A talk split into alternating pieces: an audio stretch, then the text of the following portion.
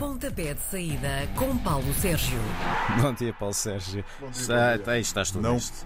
Está certo. Bom dia, bom dia. Bom dia. Agora já te Não ouvimos. canto fado, não. Não cantas fado? Não, não, não. Pronto, não. então também não canto todo. eu, eu sigo, eu sigo essa linha também. Vamos então, ah, este fim de semana, ah, por cá não há jogos, vai estar tudo de volta dos sonhos e das rabanadas, mas os jogadores do Tondela e do Gil Vicente não vão poder abusar porque têm o jogo de abertura da jornada 16 do campeonato na próxima terça-feira às 5 da tarde. É, o Tondela está na Taça de Portugal, nos quartos de final da Taça, o que acontece pela primeira vez no historial da equipa na Beirã. No campeonato, precisa rapidamente de eh, fazer pontos para sair dos últimos lugares, enfim, daqueles lugares um bocadinho mais complicados. É verdade que tem um jogo a menos, um jogo que ainda lhe falta eh, realizar, mas eh, 15 lugar com 12 pontos, frente a um Gil Vicente que está muito tranquilo, que vem de uma derrota com o Sporting por 3-0, é verdade, mas eh, tem 20 pontos, está na primeira metade da tabela classificativa. É um jogo interessante, porque eu acho que o Tondela, porque joga em casa, tem aqui um bocadinho de vantagem, mas este Gil Vicente já deu mostras de estar aqui para fazer uma época muito tranquila. Não me escandalizaria nada que isto acabasse num empate no primeiro jogo desta jornada 16, a última de 2021. É verdade. Na jornada anterior, quer o Marítimo, quer o Vizela tiveram jogos complicados, ambos eh, jogaram contra grandes, mas os Homens da Madeira tiveram mais tempo para preparar este encontro porque não tiveram de jogar para a taça, entretanto. Está bem, mas o Vizela, né, por causa da taça, tem essa vitamina extra de Também é conseguir né, ter eliminado a equipa do Sporting de Braga, venceu por 1-0.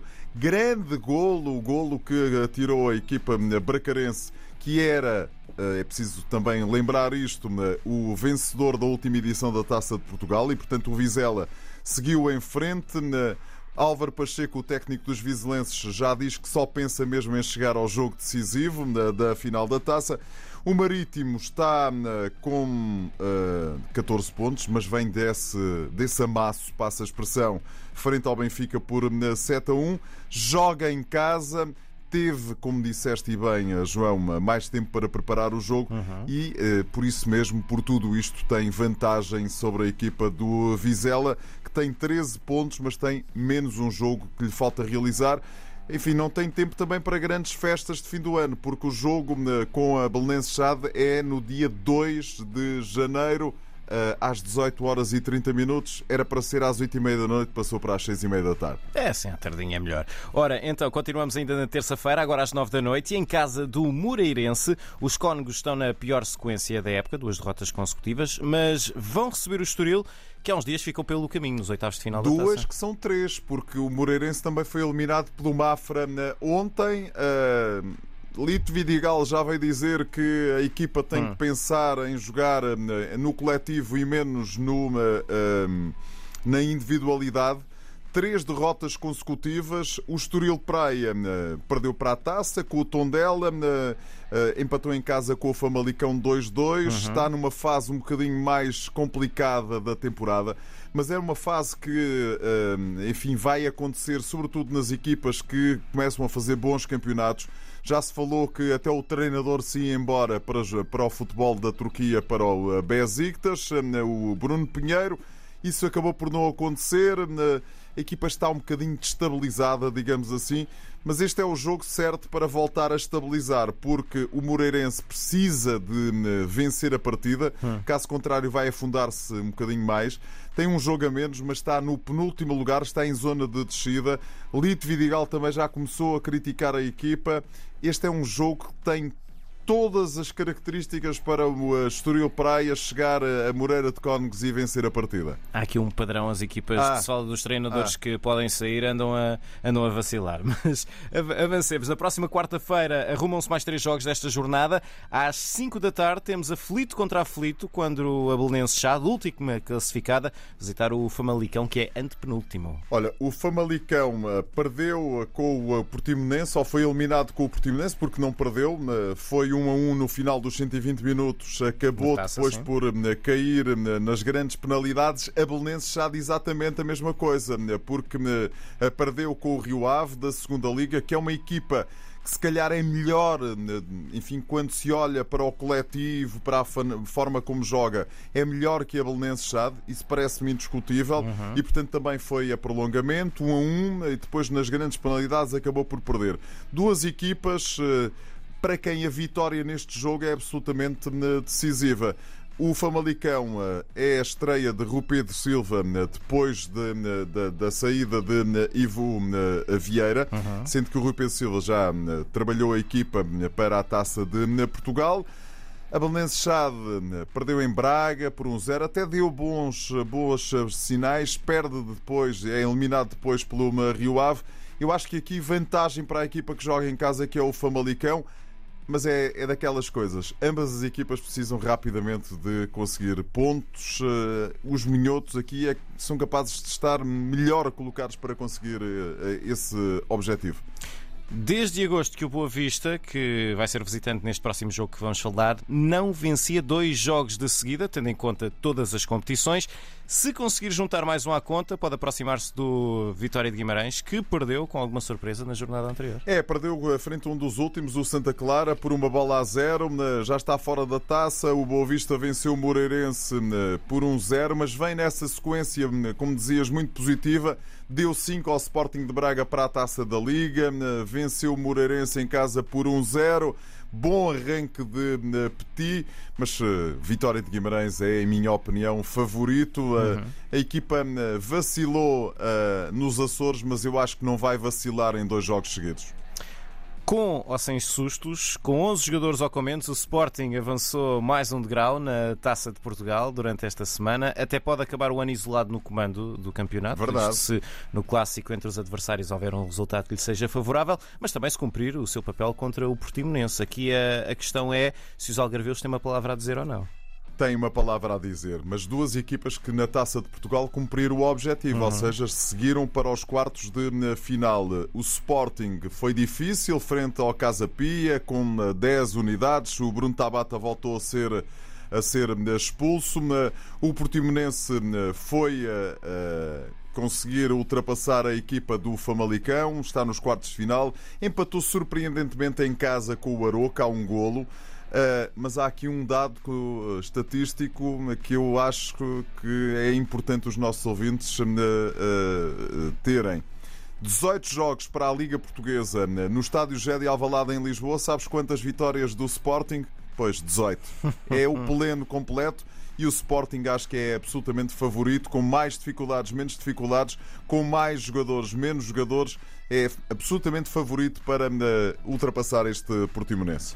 Os últimos jogos de 2021 ficam guardados para quinta-feira, 30 de dezembro. Ora, ainda há tempo de irem para o Réveillon. Passos de Ferreira e Santa Clara têm encontro marcado às 5 da tarde. E aqui há um interesse particular dos açorianos que ultrapassam os castores em caso de vitória. É, mas o Passos de Ferreira eh, venceu em Tondela na estreia de César Peixoto. Na em casa não vai querer fazer de forma eh, diferente. O Santa Clara ainda não tem treinador, ainda está com um treinador interino. Uhum. Venceu o Vitória de Guimarães por 1-0. Eh, Atenção, porque, em minha opinião, o Santa Clara tem armas mais uh, importantes, mais letais para jogar fora do que para jogar em casa. E, portanto, há aqui uh, a possibilidade de surpreender este Passos de uh, Ferreira.